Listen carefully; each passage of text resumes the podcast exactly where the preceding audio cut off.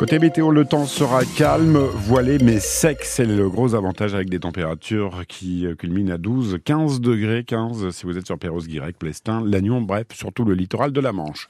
Dans l'actualité de ce samedi, Dylan Jaffrelot, des médecins cubains vont peut-être poser leur stéthoscope du côté de l'hôpital de Guingamp. Oui, parce qu'il n'y a pas assez de médecins dans cet hôpital. Peut-être que vous en êtes euh, aperçu si vous vous y êtes rendu ces dernières semaines.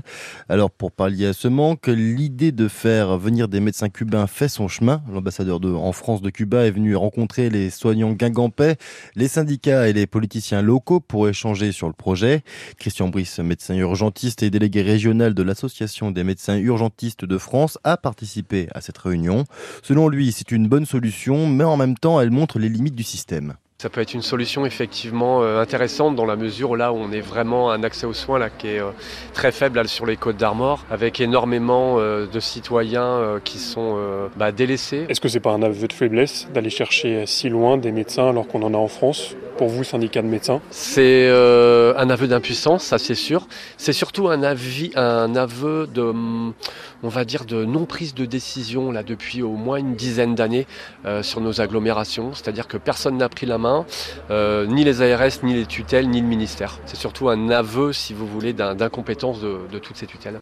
Christian Brice au micro de Simon Chenot. Et pour que le projet voit vraiment le jour, il faut maintenant que le président de la République signe un décret en ce sens.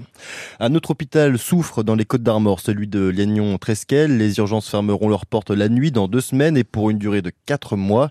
Pour défendre le bon fonctionnement de l'hôpital public, une manifestation a lieu dans 30 minutes devant le tribunal de Lannion. La répression au grand jour en Russie après la mort d'Alexei Navalny hier. Une centaine de personnes ont été arrêtées dans dix villes pendant des rassemblements en mémoire euh, au principal opposant de Vladimir Poutine.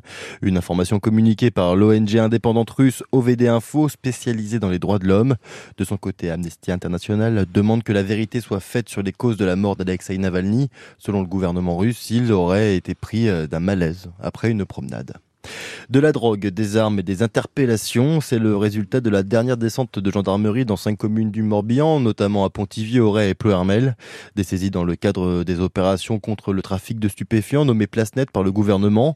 En tout, 4 kilos de cannabis, 200 grammes d'héroïne, des fusils et des munitions ont été retrouvés pendant des perquisitions. 25 personnes ont été interpellées et 4 incarcérées. Ils sont où les trains? Ils sont où?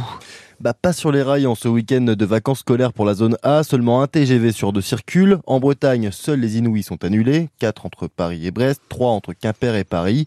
La mobilisation des contrôleurs va durer jusqu'à lundi et l'hypothèse de nouvelles journées de grève est envisagée, Raphaël Epstein. La stratégie n'est pas encore définie, confie un représentant syndical engagé dans le mouvement, quand un autre assure que les assemblées générales de grévistes hier n'ont pas précisément abordé la question de la suite. Si nouvelle mobilisation il doit y avoir, ce sera selon lui en fonction des prochaines discussions avec la direction de la SNCF, notamment sur la question des fins de carrière.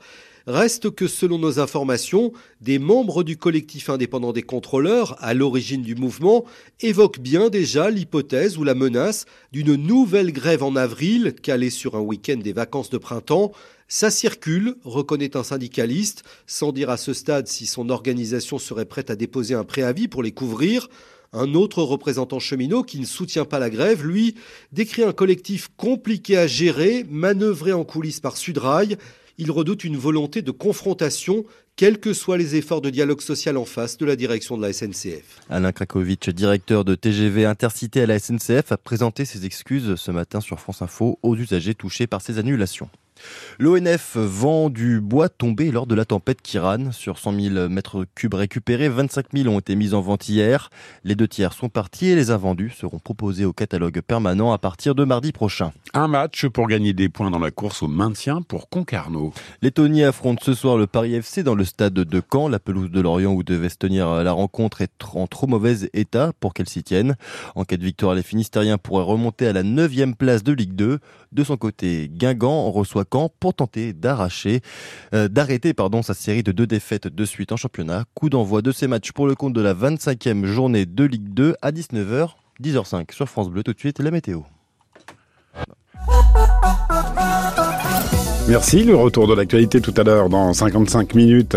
D'ici là, place à votre best-of du week-end. On va démarrer avec la cybersécurité et la cybercriminalité. Après les récentes attaques des hôpitaux et des mutuelles qui ont permis la fuite de données privées, les entreprises sont aussi touchées par ce phénomène, tout comme d'ailleurs vous, les particuliers.